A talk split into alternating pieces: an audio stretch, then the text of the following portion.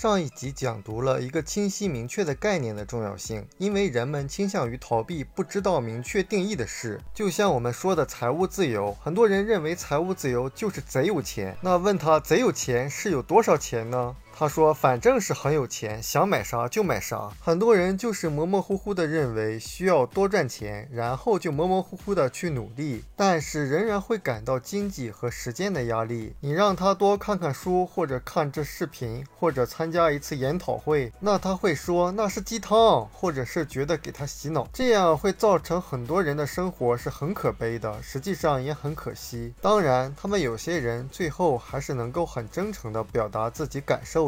有时候我会问到人们：“你究竟想要什么？你得想清楚。”他一脸的茫然。我深度接着问：“你为什么活着？”他会告诉你：“是因为不想死才活着。”实际上，一个人的思想混乱倒不可怕，因为我曾经经历过很漫长的思想混乱的时光。最可怕的是，他会让自己错误的念头和消极厌恶的情绪占据自己的大脑。我们前面讲读了一个东西最清晰、最准确、最正确的定义的重要性。就是因为在锤炼这个定义的过程中，你就会像洗手和洗澡一样把脏东西洗掉。锤炼一个定义的过程，实际上也是让我们的大脑变得清洁。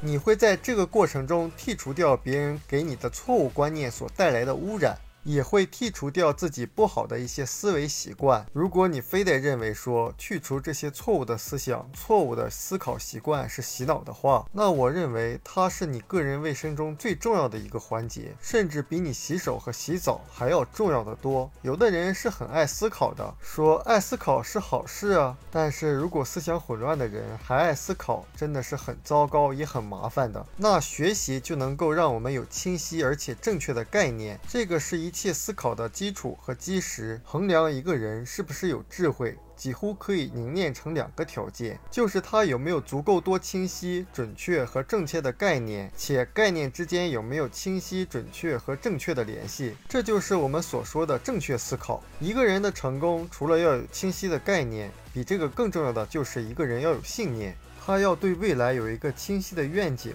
要对未来有信念，要对自己有信念。看书能够把自己的负面思考转变成正面的一种思考，清扫大脑里面的一些消极、负面的垃圾思维，逐渐培养出正确的、积极的思考方式，才不会像很多人一样，像无头苍蝇一样去飞行。我们书友会希望用十五年时间带动一亿人读书，改变思维，思考致富，和一千个家庭共同实现财务自由。快来加入我们吧！